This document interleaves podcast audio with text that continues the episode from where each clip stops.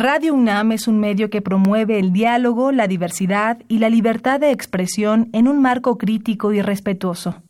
Los comentarios expresados a lo largo de su programación reflejan la opinión de quien los emite, mas no de la radiodifusora.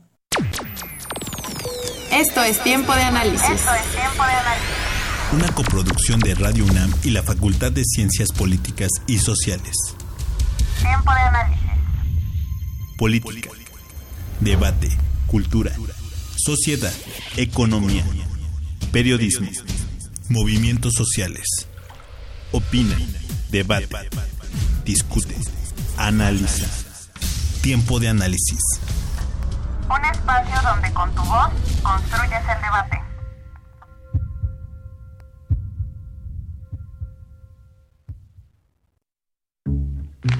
En México, el principal constructor de ductos es Petróleos Mexicanos. Cuenta con ductos de recolección de petróleo crudo para el transporte a las refinerías petroquímicas y la distribución de productos finales a las terminales de almacenamiento y consumidores finales. La red de ductos en territorio nacional es de 17.000 kilómetros que son utilizados para la transportación de petrolíferos y petroquímicos. La infraestructura de transporte está conformada por 10 sistemas, 9 de petrolíferos y una de petroquímicos, distribuidas a lo largo del país. Además, en México existen seis principales refinerías. Refinería Ingeniero Héctor Lara Sosa, ubicada en Cadereyta, Nuevo León, que produce 275 mil barriles diarios. Refinería Francisco y Madero, ubicada en Ciudad Madero, Tamaulipas. Su producción es de 190 mil barriles al día. Refinería Ingeniero Antonio Amor, ubicada en Salamanca, Guanajuato, la cual produce 245 mil barriles diarios. Refinería Miguel Hidalgo, localizada en Tula Hidalgo, y genera 315 mil barriles diarios. Refinería Lázaro Cárdenas, ubicada en Minatitlán, Veracruz, y su producción es de 185 mil barriles diarios.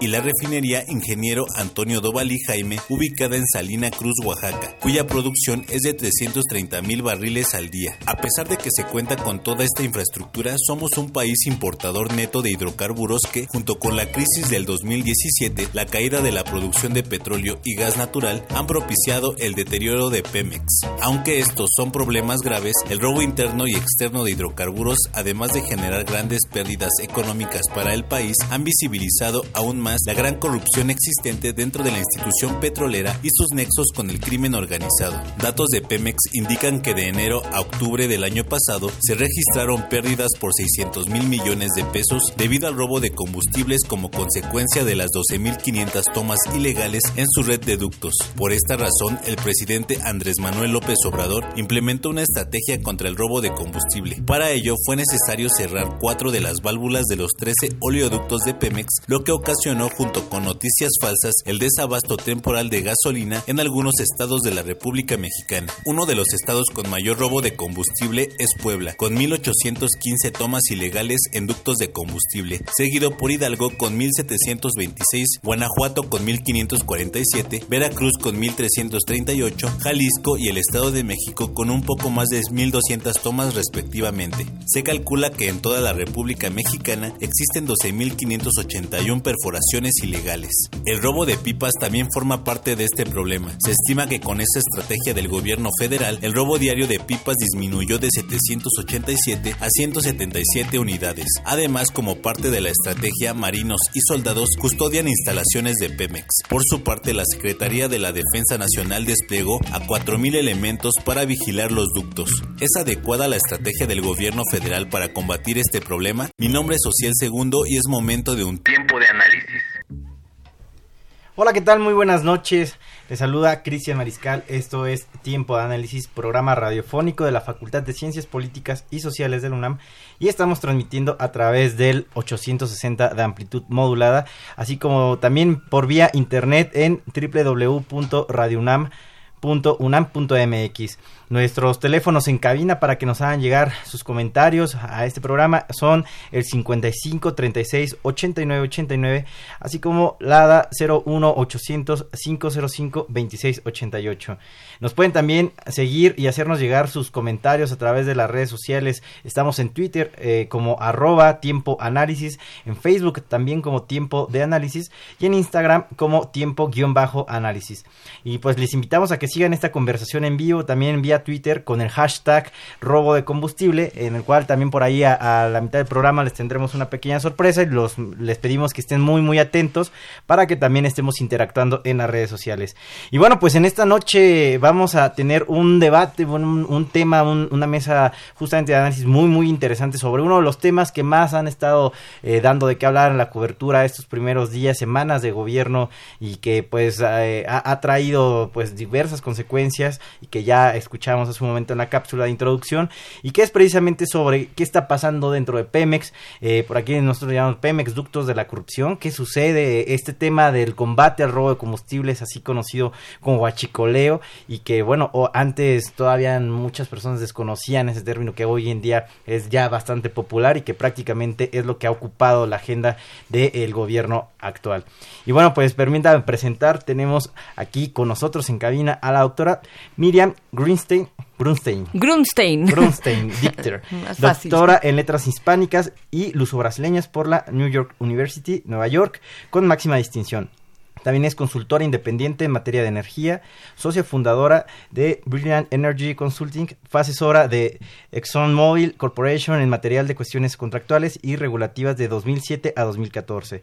Bienvenida, doctora. Muchas gracias, que encantada de estar aquí con ustedes. Pues un gusto que nos acompañe. Y también aquí tenemos a Sergio Carlos Morales Quintana, quien es dirigente general nacional del Frente Nacional Petrolero y aspirante a la Secretaría General Nacional del Sindicato de Trabajadores Petroleros de la República Mexicana, y quien cuenta con poco más de 18 años en el Frente Nacional Petrolero. Pues una voz desde lo interno de, de este sindicato.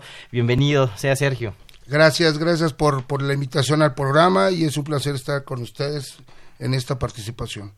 Y bueno, pues eh, tenemos ya el contexto de lo que está sucediendo. Hay mucho conocimiento respecto a esta lucha, pero también bastante desconocimiento y que digamos es un tema que se ha visibilizado bastante en estos últimos pues semanas, meses, pero que ya hace unos años veníamos como también hablando por ahí un poquito que a lo mejor no se había dado en esta coyuntura y en esta dimensión, pero ¿por qué empezar a hablar de este tema hasta apenas con una guerra que prácticamente es frontal del nuevo presidente al tema del huachicol, como se le denomina, y siendo que es un tema que todo mundo sabía, Pemex opera con números rojos desde hace más de 20 años, 30 años por ahí, señala el, hoy presidente Andrés Manuel López Obrador. ¿Y cómo es que llegamos aquí? ¿Hay, eh, ¿De dónde viene? ¿Realmente cómo podemos empezar a buscar este origen? ¿Una corrupción del gobierno? ¿Corrupción del mismo, de la misma institución? ¿De dónde podemos empezar a ver la colusión con este? ¿De dónde se empieza a permitir el robo del combustible? Y que hoy tengamos en esta crisis de, pues digamos, de, energéticos. Si quieres nos puede comenzar a platicar, señor Sergio. Sí, mira, este, más que nada, esto ya, ya se viene desde hace poco más de 30 años. Eh, los, los gobiernos que, que, habíamos tenido anteriormente estaban enterados de, de esta situación. Eh, todo empezó en la época de Salinas, de, de, López Portillo, para acá, más o menos en, tiempos, en, en, la venta del producto, del crudo, y aparte de los hidrocarburos ya refinado todo el, el, el petróleo. Eh, empezaron a haber muchos intereses, se empezó a ver que la caja chica, que para México debe ser la caja grande que tienen los gobiernos este, anteriores, el, ese tipo de extracción, ese tipo de robo a la nación, y, y posteriormente coludidos con la, con la Administración de Petróleos Mexicanos, podemos mencionar diferentes este, eh, directores de Pemex que fueron puestos por la misma por el mismo gobierno que estaba en ese entonces. Posteriormente, uno eh, a nivel sindical uno de los principales traidores a la patria fue Joaquín Hernández Galicia, que fue el primero que vendió el primer este el, primer contrato que permitió que entrara el primer contrato a Pemex, siendo una, una traición a la patria. ¿Por qué te lo comento? Porque él en, la época de, de, Bush, de George Bush, este, él vendía lo que era el, producto, ¿cómo te diré? El, el contaminado entonces, a lo que lo vendía, si, si en el furgón ponían tres barriles de, de crudo, este contaminado, los demás 10, 12 barriles que eran, ya era crudo refinado. Este, refinado, o sea, ya era crudo natural. Entonces, de ahí le dan un porcentaje a Joaquín Hernández Galicia, más aparte el 2% por contrato hacia, hacia, esas empresas que eran estadounidenses, y de ahí se empezó, a, se empezó a dar cuenta el gobierno que de ahí se podía robar empezaron a hacer un saqueo a la nación desde ese entonces a, la fecha. Ahorita, como lo mencionabas, con el nuevo presidente que está abriendo esta cloaca, que está abriendo cómo, cómo está la, la situación, por qué no, no entendemos o no entendíamos por qué había tanta pobreza en México, si tenemos los mejores recursos naturales, tenemos todo en el país, llamemos mineral, agricultura, ganadería, hablemos lo más importante que ha sostenido con todo y robo de producto, ha sostenido al país petróleos mexicanos. Muy bien. Doctora Miriam, eh, usted desde su expertise justo con estos elementos que ya nos considera, no, nos comenta Sergio también, y bueno, eh, pues digamos, como, como dice, se abrió la cloaca, eh, se abrió la caja de Pandora, o de dónde, cómo, de que desde su perspectiva, qué balance, análisis podremos hacer de cómo hoy explota, y literalmente explota este tema a nivel nacional. Bueno, primero quisiera hacer una aclaración muy breve de orden curricular. En efecto, tengo un doctorado en letras.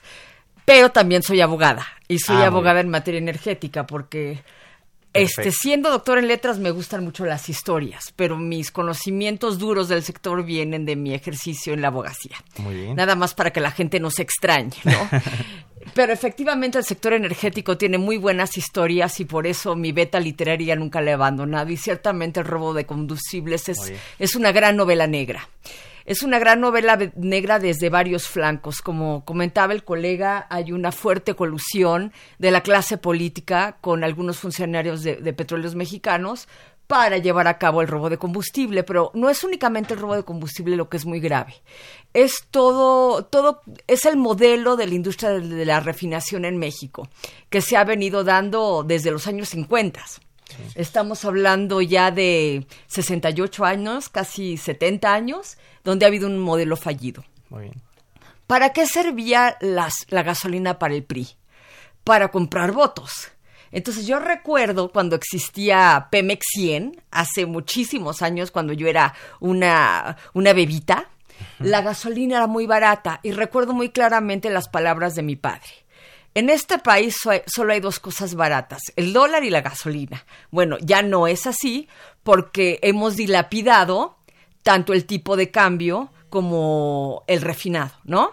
Claro. Entonces, la Secretaría de Hacienda siempre fue muy renuente a autorizar inversiones sustantivas en Pemex para cu- cuestiones de transformación de industrial. La cadena de valor de los hidrocarburos vamos a dividirla en dos fases. La fase extractiva, que es exploración y producción de crudo y de gas, y también en gas estamos en la calle de la amargura, también por este falta de financiamiento de Hacienda y la parte de transformación de industrial, que en México está terriblemente desaprovechada. Muy bien. O sea, tenemos la posibilidad de, de tener este altos productos, este, alta calidad en los productos refinados, alta calidad en los productos petroquímicos, porque tenemos crudo. Sí. Pero el crudo se va a, a la exportación y como Hacienda no ha autorizado las inversiones en las refinerías y en las plantas de proceso, pues eso está en estado gravísimo de deterioro. Entonces, uno de los mayores este, enemigos de la transformación industrial ha sido ciertamente la Secretaría de Hacienda, La misma institución la, de gobierno. sí, la misma institución del gobierno porque no, no, no ha obtenido los, las, grandes, las grandes rentas, los grandes ingresos fiscales que brinda el petróleo. Cuando sacar un barril de petróleo te sale en 20 dólares y lo puedes vender a 100 en sus mayores momentos, pues la cantidad de, de ingreso que recibe el gobierno es gigante. Pero ese dinero se iba para gasto y para corrupción. No se reinvertía dentro de Pemex y no le permitían desarrollar esa actividad. Entonces ahí tenemos un problema de falta de visión del modelo. Y también una falta de visión de la refinación y el suministro de combustibles como negocio. Claro. Usted mencionó que fui abogada algún tiempo de una gran petrolera. Sí. A ellos no les pasaría. No voy a decir su nombre porque este tengo una obligación fiduciaria, no me importa si usted lo mencionó, yo no puedo. Ellos, si les roban la gasolina, cierran y se van. A la primera. No permitirían que nadie les robara el producto reiteradamente como le ha sucedido a Pemex. Apenas. Así es. Porque son pérdidas multimillonarias este, en dólares, casi incalculables, y ellos tienen accionistas. Entonces, si a, los, si, a la, si, la asamblea de accionistas dicen, ay, perdón, estamos en Nigeria y nos están robando la gasolina, los accionistas les cortan la cabeza a todos los directivos. Acá, como Pemex tiene como accionistas a los mexicanos indefensos y mal informados, pues este no lo consideramos como una merma a nuestro patrimonio cuando realmente lo es. El oro negro, el tesoro de los mexicanos y hoy estamos viendo por primera vez una defensa, podríamos decirlo, de, de este gran tesoro. Pues este, yo creo que a diferencia del discurso de mis colegas, yo veo el petróleo y sus derivados como un medio, no un fin, ¿no? Yo creo que el petróleo no nos define como nación y sería trágico porque es un recurso no, no renovable que se está agotando. Entonces, que si se acaba en 30 años que se va a acabar el país, pues eso sería este no sería imperdonable. Tenemos muchísimas cosas en México como para que el petróleo nos defina. El petróleo ha sido un elemento de identidad nacional importante pero no es el único tenemos también energía solar, tenemos también este energía eólica, o sea, México puede ser un país este, con una canasta energética muy interesante, pero tenemos el petrolizado el cerebro por la fuente de ingresos fiscales. Que ahorita me gustaría que habláramos sobre estos últimos dos temas que aborda, doctora, pero igual... Eh, Sergio, en este tema, desde parte de conocer a los mismos eh, trabajadores que han dedicado pues toda su vida a, eh, pues dar este recurso que pues siempre habíamos considerado históricamente el petróleo como el principal ingreso de nuestro país, que hoy en día ya tampoco es así, hay que mencionarlo, pero eh, ¿de dónde, cómo es que esta institución se empieza a desquebrajar? ¿Cómo es que llegamos a este límite en el cual es, es el recurso que nos aportaba más y que pues hoy opera en números rojos? ¿Desde dónde se empieza a descomponer? ¿Por qué se deja pasar todo este tipo de situaciones? Mira, yo siento que la realidad y, redundando otra vez a la corrupción, yo estoy de acuerdo con lo que dice doctora, eh, a lo mejor ya eh, en esta etapa ya no es lo principal para que sobreviva el país. Yo estoy de acuerdo, pero ahorita que mencionó la energía este, solar, también nos estamos acabando la, la, atmósfera, nos estamos acabando la capa de ozono. no, necesitamos petróleo para hacer los paneles. y vamos a llegar a la preocupación a lo que está pasando ahorita. Y por el combustible, la energía, nos estamos acabando la atmósfera. Entonces, yo siento que si quitamos de tajo la corrupción como se está eh, eh, ahorita en 50 días que está haciendo el, el, señor presidente, aquí todo el problema, como lo mencionó usted, de, de Hacienda y todo, todas las dependencias están corrompidas. Entonces, si empezamos en todas las dependencias a quitar esa corrupción, a que no toquen un solo dinero de, los mexicanos o, o, de dónde, del el producto que nos emana el dinero para los mexicanos, si no vamos a poder tener el control que usted mencionaba hace rato. Entonces, si quitamos eso, que estamos empezando en esa transición, yo sí estoy muy cierto que podemos cambiar, que podemos hacer que fortalezca nuevamente, vamos a hablar de los años 40 de petróleos mexicanos, donde, eh, donde había petróleo, había, había empleos, había, las comunidades no estaban tan pobres, había bastante trabajo, este, éramos un poco más autosuficientes. Si, si logramos ahorita en, en, en, el año 2019 empezar a lograr esos cambios por parte de la sociedad, pero empezando a partir del gobierno, creo que sí tenemos la posibilidad de, de rescatar lo poco que nos hemos o lo mucho que nos hemos acabado, pero los mexicanos no lo hemos disfrutado. Claro. Lo han disfrutado las cúpulas, los rateros que tenemos dentro de la dirigencia sindical y los rateros que tenemos dentro del gobierno. Es decir, esa riqueza se ha exprimido por manos de unos cuantos y no ha podido llegar a, promover el desarrollo de nuestro país. Así es. Yo estoy muy consciente con lo que comentó hace rato. Sí tenemos cómo caminar, sí tenemos muchas, muchas cosas positivas, pero si en la parte de arriba está mal, todo para abajo. Es como en, el hogar. Si el padre de familia está mal, se desbarata todo. No, además lo que mencionaba doctora Miriam de un desconocimiento también de por parte de la ciudadanía, la población acerca de todo lo que está sucediendo. Sí, no es la primera vez que yo este trato este tema en medios. recuerdo que hace un año, año y medio, ya no, no puedo precisar el, espacio, este, en, justamente en, en, qué lugar del calendario sucedió, pero Pasa que me he hecho 20 entrevistas en una semana sobre el robo de combustible y sus consecuencias. Y siempre mi mensaje, que no sea una coyuntura, por favor. Claro, es algo permanente. Que, sea algo permanente. Y fue una coyuntura.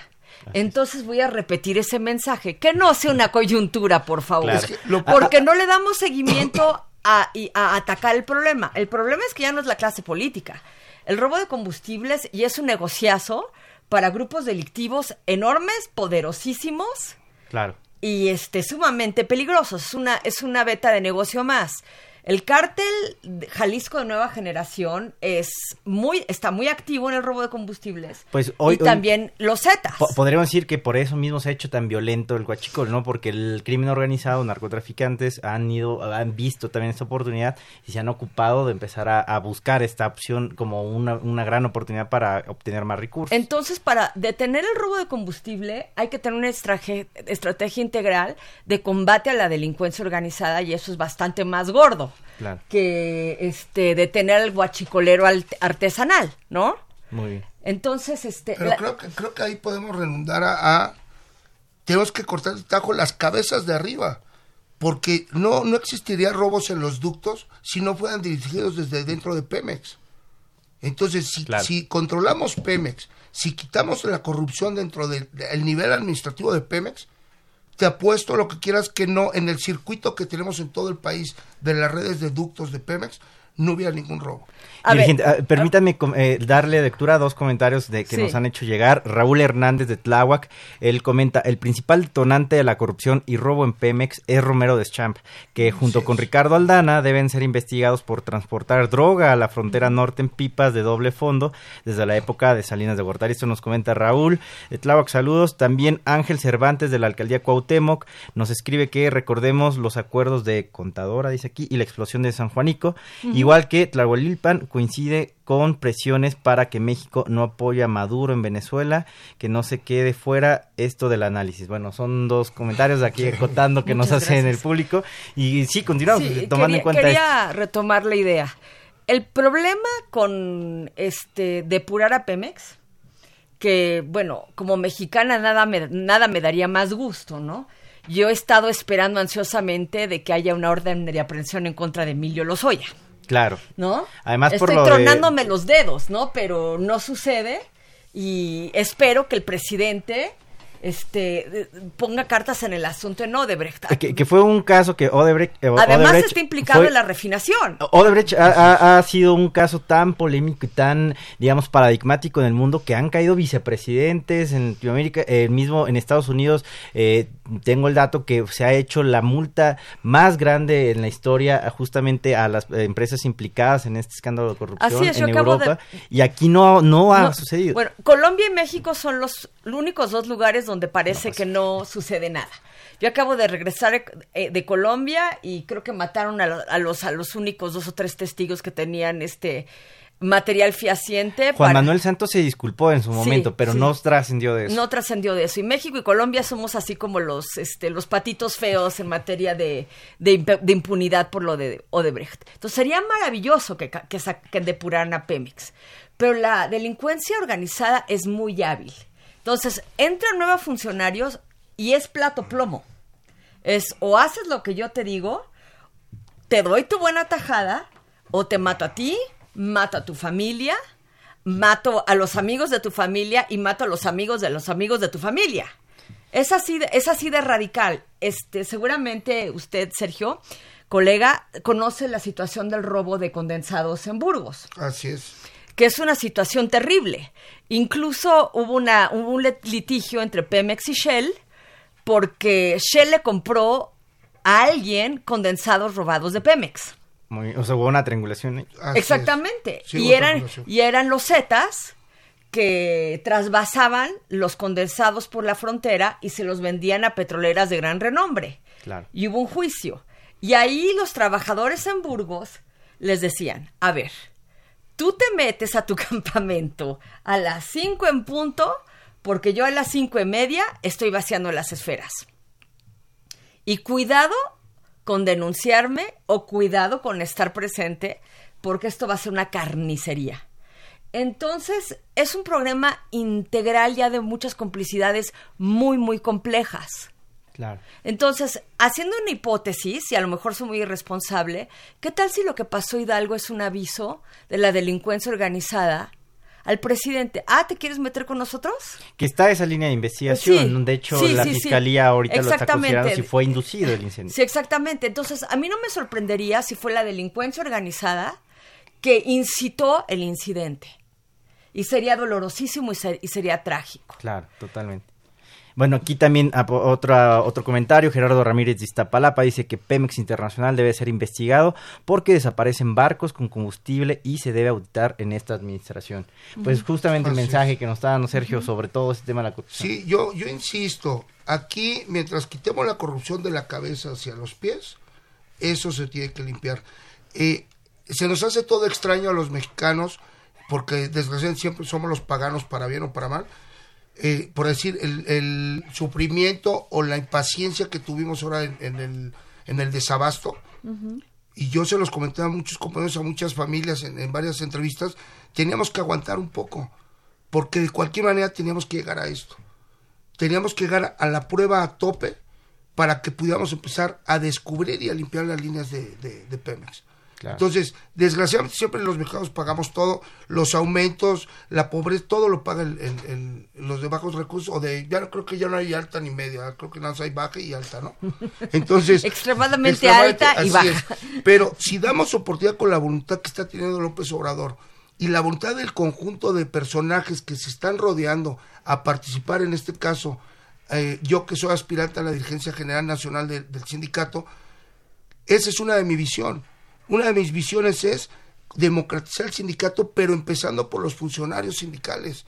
A ellos les tengo que meter otra vez la, cultura sindical, donde se den cuenta que el sindicato fue hecho para ver por los mexicanos, para ver por la población, las comunidades y por los bienestares de, Que, es algo muy importante que, lo menciona Sergio, eh, en este momento, eh, digamos que nuestros sindicatos que hemos tenido ya en los últimos años, esos sindicatos férreos fuertes eh, que han sido gremiales y tienen, hay que decirlo, un poder político, son hoy en día los menos democráticos en, un sentido y que eso le ha hecho bastante daño al país y que justamente se ha intentado trabajar en ese tema. Que de hecho, y, y te, lo, te lo aclaro bastante remarcado, desgraciadamente por imágenes de un personaje corrupto y ratero, el sindicato es corrupto. El sindicato no es mm. corrupto.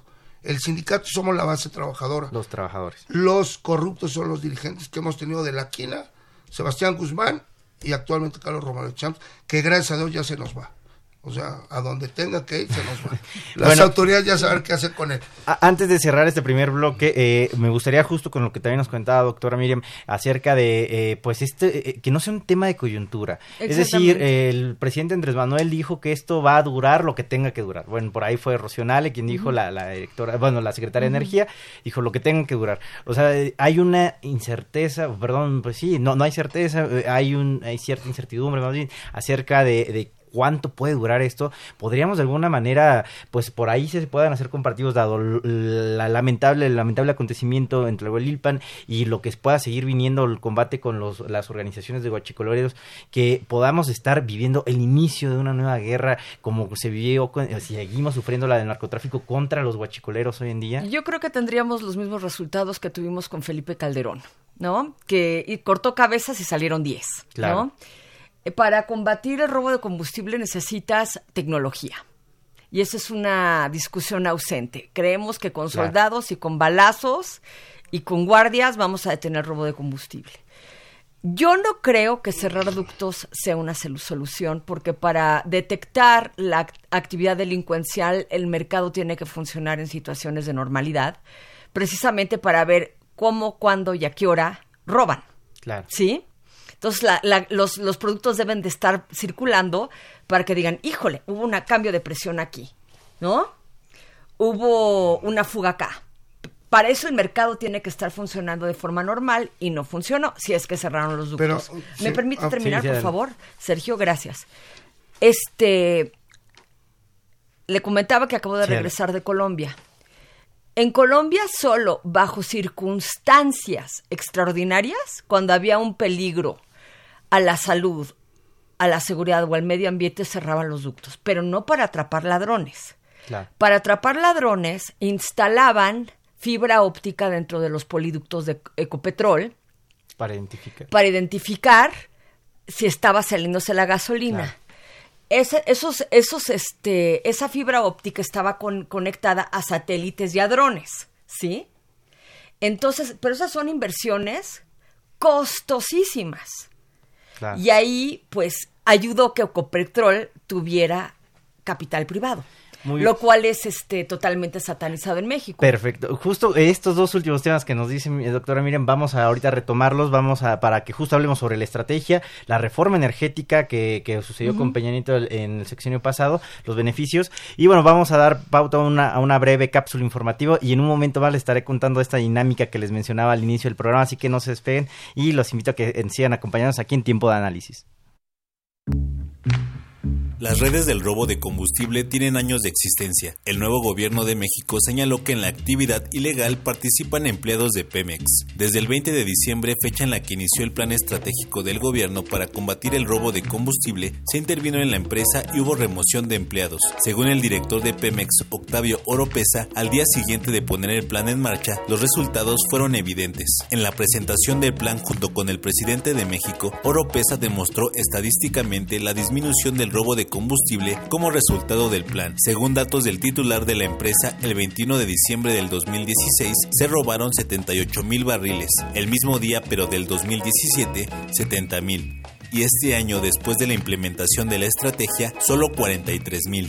Según Andrés Manuel López Obrador, la fuga de dinero público que implica representa cada año el 60% de lo que se destinará al plan de adultos mayores, el presupuesto de la UNAM y 60 veces más los recursos para la creación de las 100 universidades públicas. Además, mencionó que el año pasado robaron en promedio 600 pipas. Ante esta afirmación, el presidente mencionó que con esas cifras es imposible que solamente sea por la ordeña de los ductos, sino por un plan con vinculación al interior del gobierno apoyado por un sistema de distribución de combustibles.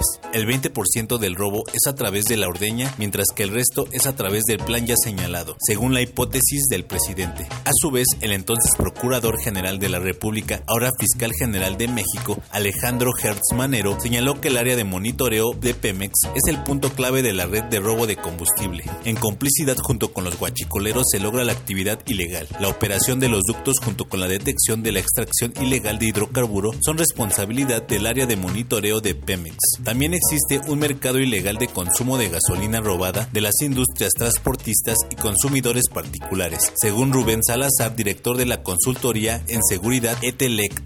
Cabe mencionar, el problema de quienes se dedican a perforar los oleoductos para robar gasolina es un problema que lleva 17 años. En 2002 fue el primer robo de combustible, según los registros de Pemex proporcionados a Expansión la empresa detectó en ese entonces 15 tomas clandestinas en su red de ductos. El problema ha ido en ascenso. En el sexenio del presidente Vicente Fox Quesada, el director general de Pemex Refinación, Juan Buenotorio, anunció que el robo de hidrocarburo ascendió a 16 mil millones por año. Para erradicar el problema, Fox puso en marcha el operativo Pemex a cargo del secretario de Seguridad Pública Federal, Alejandro Hertz. El operativo constaba de la toma de la Policía Federal de las terminales de almacenamiento y distribución de Pemex en Toluca y Tula. Al finalizar el sexenio en 2006, las tomas clandestinas eran 70. Con la entrada de Felipe Calderón Hinojosa, el crecimiento fue evidente. En 2007 subieron a 324 y para finalizar su gobierno en 2012 ascendieron a 1635. Lo anterior según información de Pemex.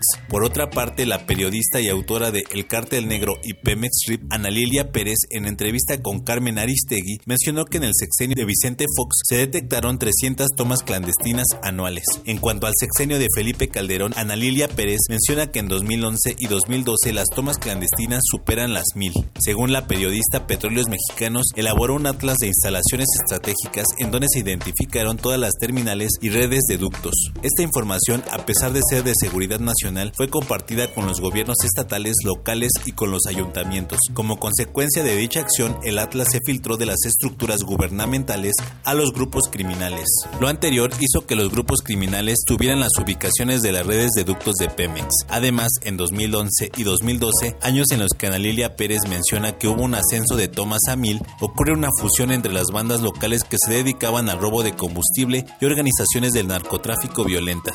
Cabe mencionar, según el exdirector del Centro de Investigación y Seguridad Nacional, Guillermo Valdés, en 2006 el robo de hidrocarburos era una actividad local. Las bandas que tenían el control en el negocio ilícito comercial comercializaban a nivel local. Sin embargo, con la fusión en 2011 y 2012 se incrementó la actividad ilegal y las tomas clandestinas. Posteriormente, con la estrategia del gobierno federal de atacar las organizaciones criminales, solamente sirvió para fragmentar y aumentar la violencia, según información de Animal Político. En cuanto al sexenio de Enrique Peña Nieto, a principios de su mandato las, las tomas clandestinas subieron a 6.873, esto con base en la investigación de la periodista Ana Lilia Pérez. Con la liberación del precio de la gasolina en México en 2017, a su demanda del hidrocarburo barato aumentó. Las diferencias del precio en las gasolineras a comparación de los puntos de venta clandestinos era evidente, mientras que en las primeras el precio promedio del litro de Magna estaba en 16 pesos, Premium en 18 pesos y Diesel a 17 pesos, en la venta ilegal la Premium estaba en 8 pesos y el resto a 6 pesos. Además, la agrupación criminal conocida como los Zetas aprovecharon la alza de precios para distribuir el combustible en las zonas más alejadas a un precio más accesible. En la actualidad, el fenómeno es masivo con la implementación de la estrategia de Andrés Manuel López Obrador. Se ha puesto en descubierto la complejidad del problema llamado huachicoleo y cómo la estructura gubernamental estaba involucrada en su crecimiento. Mi nombre es Social Segundo y es momento de un tiempo de análisis. Listo. Bueno, regresamos aquí a esta mesa de análisis. En esta pequeña pausa se puso aquí muy, muy candente el debate que ya les tuve que pedir a nuestros invitados que nos reservaran algo para poderlo compartir con todos ustedes. Y bueno, pues justo decíamos que íbamos a regresar con este debate ya que ahora sí se está formulando acerca de la estrategia de que, que estamos viendo de este combate al robo de combustible, el combate al huachicol. Pero digamos, me voy a regresar un poquito nada más para poder un contexto que igual es importante, me parece mencionar, de qué pasó, porque primero como decíamos hace un momento, parece que los gobiernos se desentendieron anteriormente. eh, en 2000, de 2006 a 2010 hubo un incremento de los precios del petróleo que México no se aprovechó, que desaprovechamos esa gran oportunidad de la riqueza. Y si pudimos explotar todo este precio del crudo en el mundo y que lamentablemente porque no se, había una reforma atorada por ahí de la reforma, la, la famosa reforma energética. Y lo que nos comentaba doctora Miriam acerca de, de la, la privatización que bueno pues hoy en día digamos que tenemos un modelo mixto que posteriormente el ya hoy presidente Andrés Manuel dijo que iban a, a, pues echar para atrás luego dijeron que no que iban a revisarla que hoy en día pues es lo que sigue rigiendo y que bueno pues hoy tenemos un sistema en donde ya hay capitales privados que están invirtiendo en, en ciertos eh, eh, ductos bueno más bien en ciertos rubros, como la eh, empezar a la escarbación cómo se denomina El- La perforación, la perforación justamente La exploración y la producción. sí. y entonces, bueno, así llegamos al día de hoy. Y hoy, ahora sí, una la declaración de guerra frontal al huachicoleo por parte del presidente actual. La estrategia, doctora, y con todos estos elementos en común. Yo coincido con aquí con don Sergio que la re- erradicación de la corrupción es elemental, ¿no? Así es. Pero no es suficiente. Necesitamos este sistemas de monitoreo para ver de qué forma se roban el combustible. También necesitamos invertir en infraestructura más segura. Las normas oficiales mexicanas que rigen los ductos, este, corresponden a ductos en lugares de bajísimo riesgo delincuencial. La- la- la- las normas que tenía Pemex, que ahora aplica la, la CEA, la Agencia Nacional de Seguridad Industrial de- y Protección al Medio Ambiente, que no ha dicho "N- ni esta boca es mía después del holocausto en Hidalgo, este, tiene una norma que no contempla las especifici- especificidades del- del- de los ductos en México. T- eh, tenemos una regulación de ductos como si fueran ductos en Texas. Y un riesgo a la seguridad industrial es la delincuencia, ¿no? Así es. Cosa que no existe en el sur de Texas. Claro. Entonces tenemos que meditar, y yo no digo que la norma esté mal para México, pero tenemos que ver si hay manera de reforzar técnicamente esos ductos para minimizar la, la vulnerabilidad Que tenemos. que tenemos. Ahora, el transporte en pipa es un gravísimo error. ¿Por qué? Porque es carísimo, La rentabilidad sube muchísimo. es, es carísimo, es 15 veces más caro que el transporte en ducto y nada más fácil que parar una pipa y asaltarla. El ducto por lo menos tienes que que, ya saber sucedió, dónde ya picar. se las han llevado. Sí, ya se las han llevado y se llevaron Eh, como en tres. pleno exact- combate, hace unas Exactamente. semanas lo han y además, este, confiar ciegamente en el ejército también me parece un horror, un, un horror y un error. Doctora, justo ahorita que está hablando de este robo de- del combustible y ya se me está escapando un poquito, permítame Eh, comentarle a nuestro auditorio cuál es la dinámica, esa sorpresa que les había comentado hace un momento. Eh, miren, los invitamos a que participen con nosotros en Twitter respondiendo esta pregunta. Y les estaremos regalando a las dos primeras personas que contesten de forma correcta, les regalaremos un paquete de libro cada uno para que se hagan acreedores. Deben responder cuáles son los estados con los índices más altos de robo de combustible.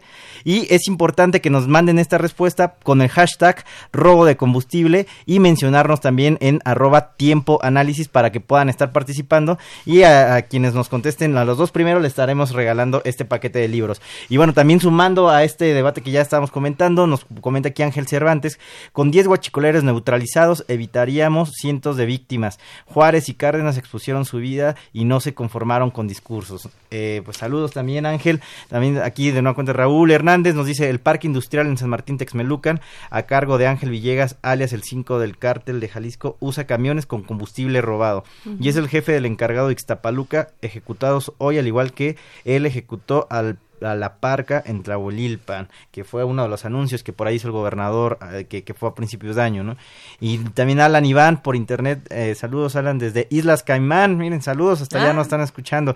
Dice, soy mexicano y como tal quiero denunciar que Grupo México de la familia Rodríguez Sáenz tienen una banda que se llama Los Carcachos y más de 50 gasolineras y lavan su dinero en los casinos Big Bola. Bueno, pues todos estos elementos, ¿no? Entonces, justo ahora, ¿cuál es la estrategia? Retomando el tema, cerrar los ductos, combatirlas desde el tema fiscal, eh, congelar las cuentas que se vienen haciendo, implementar la tecnología, todas juntas, aventar al ejército, a la Guardia Nacional, a vigilar todos los ductos, hacer cultura ciudadana, ¿qué- o una combinación de todo. ¿Cómo podemos? ¿Qué- y esta, los pocos días que llevamos de esta eh, estrategia, ¿qué tan correcta ha sido? De, líder Sergio. Yo estoy de acuerdo con, con la doctora. Necesitamos capacitar, necesitamos tecnología de fondo para la industria petrolera. Necesitamos capacitar a los trabajadores. Eh, en el Frente Nacional Petrolero tenemos una de las propuestas que es capacitar a los trabajadores, capacitar a los mexicanos que vean realmente, que, que sientan que el petróleo es de ellos. Eh, vamos a empezar por la voluntad y la actitud que tenemos que cambiar de mexicanos, porque no se lo podemos dejar nada más a, a- a unos personajes para que cambien el país. Es responsabilidad de todos nosotros. Necesitamos seguir estudiándonos. Otra de mis propuestas es curso, digo, centros de capacitación en los estados donde tenemos petróleo. ¿Para qué? Para que desde la prepa, la secundaria, los jóvenes empiecen a meterse el petróleo de México para que puedan progresar dentro de la industria y el país se vaya adelante. Con, con el apoyo de la iniciativa privada, nosotros estamos de acuerdo que la iniciativa privada entre, pero que no se les venda un solo litro de, de crudo. ¿Por qué? Porque aquí tenemos todo para refinar. Nos va a costar mucho tiempo en transformar las refinerías, adecuarlas a la modernidad, a la tecnología, pero todo lo tenemos que ir paso a paso. Creo que el paso más importante es lo que ahorita está sucediendo. Este paso, doctora, que nos comentaba usted también previo al corte, la satanización cae respecto a la privatización de, de- del petróleo en nuestro país Sí. y, digamos, también nos señalaba los altos costos que implicaría combatirlo con tecnología, como sucedió en Colombia, Sí. también platicábamos fuera del aire. Eh, pero, pues, digamos, el presidente también viene y nos da cifras que, bueno, no, no sabemos cómo de, de pronto de dónde salen, de todas las ganancias que se han rescatado de, de, este, de estas primeras semanas del robo al combustible. También se podría hacer hasta finan- autofinanciable de alguna manera, pero ¿en qué momento? ¿Cómo poder invertir? ¿Cómo mejorar esta, esta estrategia? ¿Y, ¿Y qué sucede si simplemente se siguen cerrando ductos? El- el- si se siguen cerrando ductos, vamos a tener soluciones temporales, ¿no? Así es. Este no va a haber una, una erradicación del problema estructural. El cerrar ductos es una estrategia coyuntural. Y ya está fluyendo otra vez la gasolina porque la gente está enojada. Entonces, ¿qué? ¿En dos meses los van a volver a cerrar? ¿Nos vamos a volver a quedar sin gasolina? No tiene lógica. Y lo que decía Sergio sobre el capital humano es esencial. Y yo creo que además de que puede ser que el- el desabasto haya provenido de una estrategia contra el robo, yo no estoy convencida que haya sido así. Yo creo que también fue una novatada del nuevo gobierno. Porque mucha de la gente que sabía mover el producto en la temporada pico, que es la temporada de Sembrina, se fue de Pemex. El presidente dice que eran unas ratas infectas. Si eran unas ratas infectas, ¿dónde están las órdenes de aprehensión, no? Porque dice, hay tantos detenidos, bueno, quiero ver sus caras, quiero ver sus órdenes de aprehensión, quiero ver sus procesos penales, vamos a ver cuántos acaban en el bote. Y que se le dé seguimiento. Y metió como director general de logística al que aspiraba a ser el Procurador General de Justicia de la Ciudad de México, que no tiene experiencia alguna en mover producto. Claro. Entonces, si no tienes experiencia para mover producto, ¿por qué lo metes en el, el primero de diciembre, que es cuando empieza a dispararse la demanda de forma demencial? Claro. Porque todos estamos comprando, todos estamos viajando, todos estamos bebiendo, entonces todo, todo lo que hagamos, todo, el consumo se eh, mueve ocupa gasolina. Exactamente, o sea, eh, para, para, para hacer algo muy gráfico, es imaginemos el tráfico de Sembrino en la Ciudad de México, ¿no? Así media hora atorados en embotellamientos. ¿Cuánta gasolina se está quemando en ese momento? Y también viene la gente de Estados Unidos y también salimos a vacacionar. Entonces el consumo se dispara enormemente. Si uno ve la gráfica de la Secretaría de Energía, por ahí del 27 al 28, la gráfica tiene un pico tremendo. Así es. Entonces, eso es, el, ese es el momento en que la gente que sabía mover productos sale de Pemex. Que podría ser corrupta, yo no puedo decir porque no soy juez, ni fiscal, ni agente del Ministerio Y no Público. están las carpetas de y no están las Y no están las carpetas. Entonces, que aquí como hay presunción de inocencia, Claro. serán inocentes hasta que se demuestre lo contrario, Lo contrario. ¿no? Eso es, eso es como funciona el Estado de Derecho. Entonces sí creo que hay un punto muy válido. Tenemos que tener más masa crítica en el sector hidrocarburos. Y esa era una propuesta positiva de la reforma energética, pero yo no le veo frutos. Veo que se gastó mucho, mucho dinero en mandar a jóvenes al extranjero, pero el Instituto Mexicano del Petróleo sigue en la miseria. No, de hecho lo cerraron. ¿Lo cerraron? Está Ya lo cerrado. sabía. Está cerrado. el Tampoco. Instituto ¡Qué barbaridad! Que es otra de las propuestas Qué barbaridad, miren lo que me puedo, me vengo a enterar. este. Este, eh, tiene tiempo que lo cerraron. ¿Cuándo lo cerraron? Tiene aproximadamente como 3, 4 años. Fue en el, en el sexenio de, de- de Peña Nieto. Y eso también hay que rescatarlo porque de ahí salieron los mejores preparados en capacitación de petróleos mexicanos. Entonces tenemos que vol- volver a rescatar la capacitación del Instituto Mexicano del Petróleo. Pues yo creo que de un curso y lo cerraron porque hace cuatro años di un curso allá. Y me pidieron un curso hace dos, me pidieron un curso hace dos años, entonces no creo que haya estado cerrado por cuatro años ya, porque este, a menos de que haya yo alucinado, este, me pidieron un curso hace como dos años. Pero en fin, Por no, tiene importancia. Sí. Cerrado o no es intrascendente. No, no está operando. o sea, no produce capital Claro. humano capacitado. Es una especie, si, si sigue abierto es una especie de museo. Y si está cerrado, pues ya no existe. ¿Y hacia dónde vamos a llegar si esta estrategia se mantiene? O sea, usted nos dice, igual podemos pensar que sí fue, a lo mejor no estamos hablando de una mala voluntad, de, de que fue nada más para dejarnos sin gasolina, una novatada, nos dice doctora, o también puede que haya sido una improvisación, un error de, de estrategia del gobierno en no haber medido el impacto y no haber acompañado de esa manera eh, de dirigente. Mira, yo siento, eh, de hecho en la noticia salió que ya tenían como 12 años sacando el producto de ese, de ese, ducto que se está arruinando. Desgraciadamente, pues, no podemos que eran familias honestas porque pues, realmente están robando producto. De ahí empezamos nosotros también con ese problema de la corrupción, corrompemos y nos corrompen. Entonces, si esto ya se sabía de 12 años a la fecha, desgraci- desgraciadamente le tocó a Andrés Manuel que pasara aquí en, en su sexenio, empezaron su sexenio, pero si los demás gobernadores o gobernantes sabían, están en complicidad con lo que está haciendo. Y reitero lo mismo, eh, y disculpa que sea tan insistente en eso, tenemos que meter a la cárcel, tenemos que castigar o como lo queramos llamar, a todos los de, los de la base de arriba. Sergio, dirigente, igual con esta misma parte, eh, me permita hacer un breve, muy, muy breve como resumen de comunicación del gobierno respecto a esta estrategia. Primero, cuando empezamos a ver que la paranoia del desabasto, eh, el mensaje oficial fue no hay desabasto. Después dijeron, bueno, sí hay desabasto, pero en unas poquitas. Después, bueno, se debe a las compras de pánico. Después dijeron, bueno, sí hay, pero es que nos están saboteando otros ductos. Luego, sí hay, pero nos siguen saboteando. Y luego, apenas el día de ayer, vuelve a salir el presidente y dice, ya nos sabotearon todos los ductos del país, entonces vamos a trabajar. Eh, ¿Esto qué mensaje da cuando, eh, pues, eh, la ciudadanía, tenemos a todo el ejército en este momento vigilando los ductos del país y que de pronto nos digan, es que nos están saboteando y nos siguen saboteando, por ahí ya ahorita está llegando el impacto al poniente, al norte, Monterrey, Guadalajara, y, digamos, al menos aquí está regularizando, pero ¿qué, qué mensaje nos da este? de verdad podría ser hasta un mismo reconocimiento del Estado del mismo presidente, decir, estamos compitiendo ni con toda la maquinaria estatal, aún nos siguen saboteando ductos, nos siguen picando, nos siguen haciendo ahí hoyo. Eh, la estrategia entonces, ¿qué mensaje da con estos, pues de, de pronto ahí, eh, pues no sé si sean fallas de comunicación o, bandas? Sí, claro. Sí, mira, puede, puede ser como tú lo comentas, pero yo pienso que apenas llevamos una semana, semana y media de este problema del desabasto, de la descubrimiento o, que salga a la luz lo que está, está pasando. Yo pienso que mejor va a empezar a suceder en otros, en otros estados, pero tiene que ser para ver dónde están los puntos rojos, que lo sabemos, pero a lo mejor los gobiernos anteriores lo tapaban. Es como cuando hace poco dijeron que no teníamos ya este pozos para, para explotar y todo eso, y hay más de 500 pozos para, para este, poderlos perforar entonces, ese tipo de,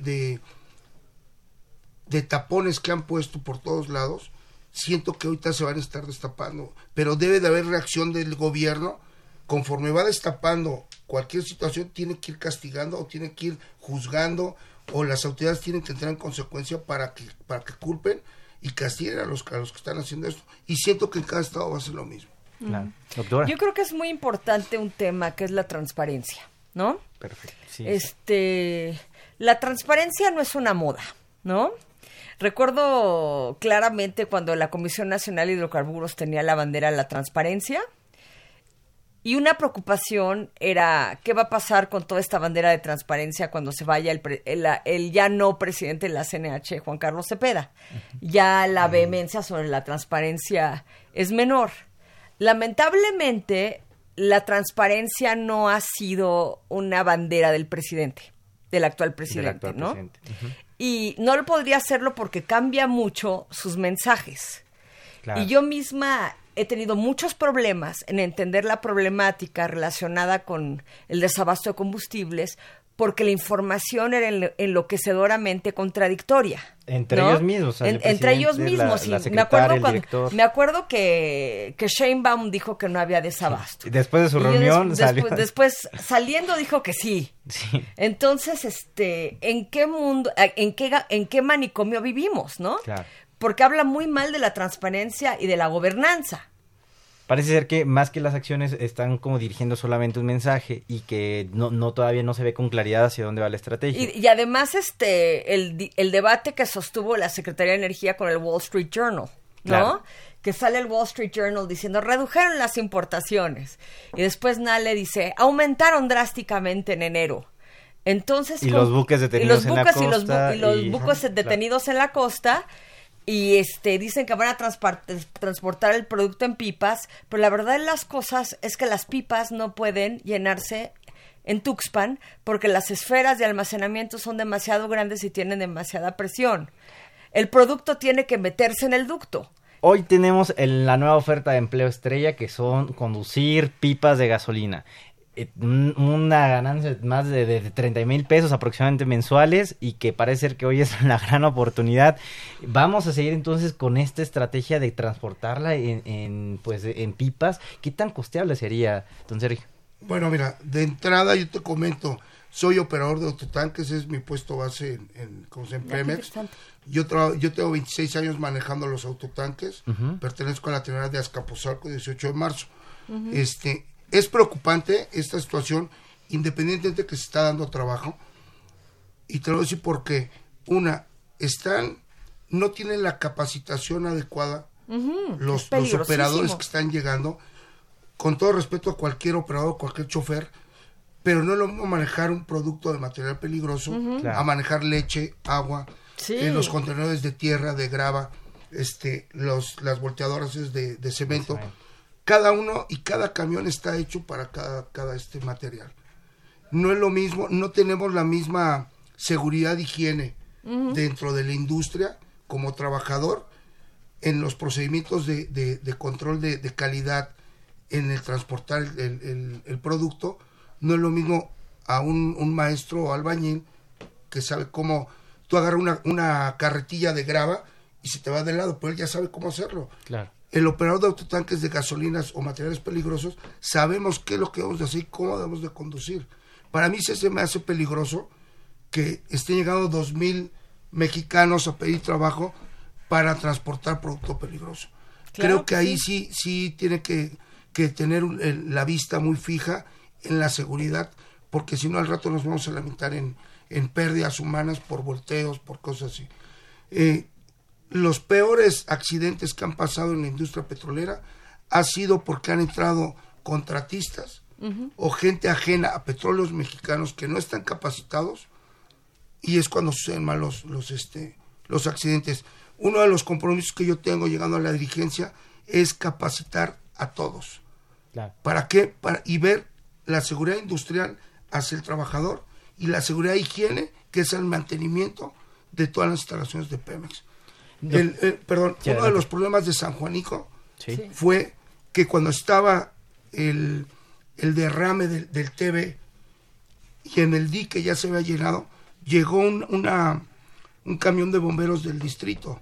Echaron a andar la bomba, hizo el chispazo y Si hubiera sido con gente especializada de pez, como siempre lo hemos tenido, los compañeros de, de, de contraincendio de todo Petróleos Mexicanos están capacitados al 100%. Desde, tenemos una, un centro de capacitación en Veracruz, en Tierra Blanca, y tenemos acceso a Chicago.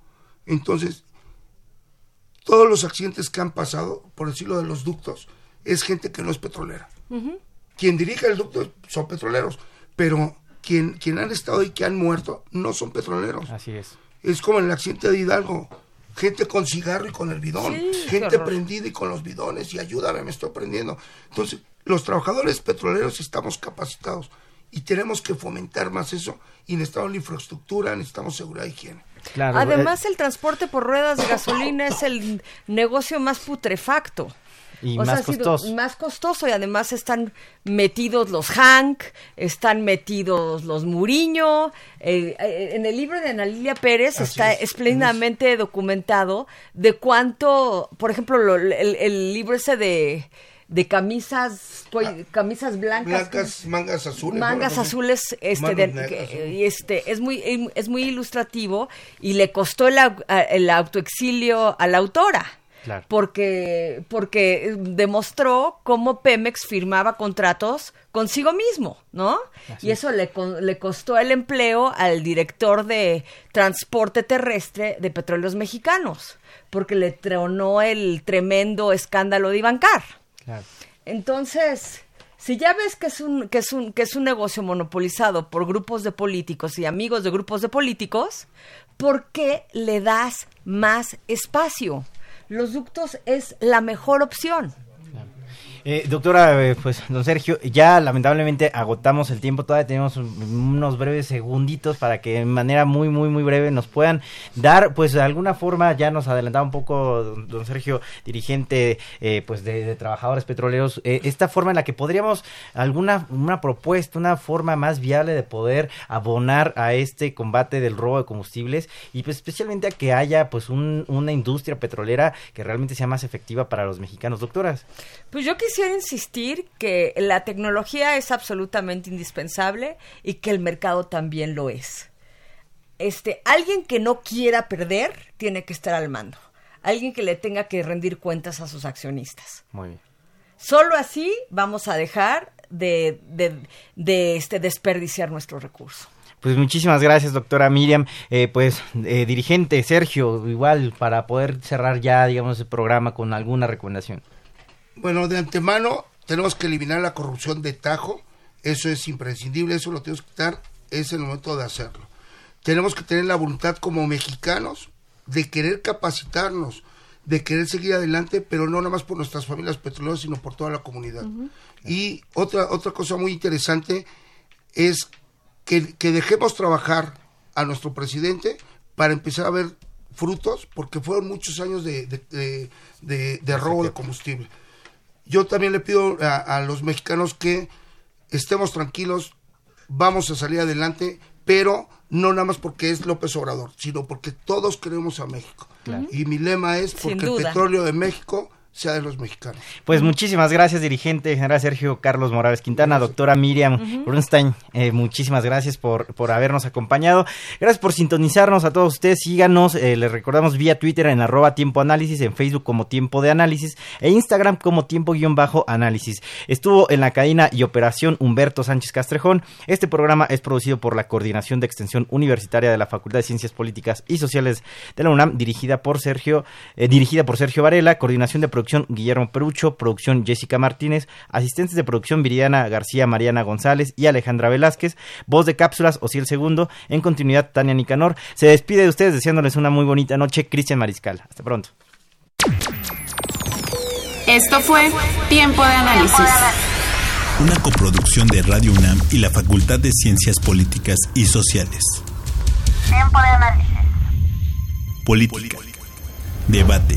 Cultura sociedad, economía, periodismo, movimientos sociales.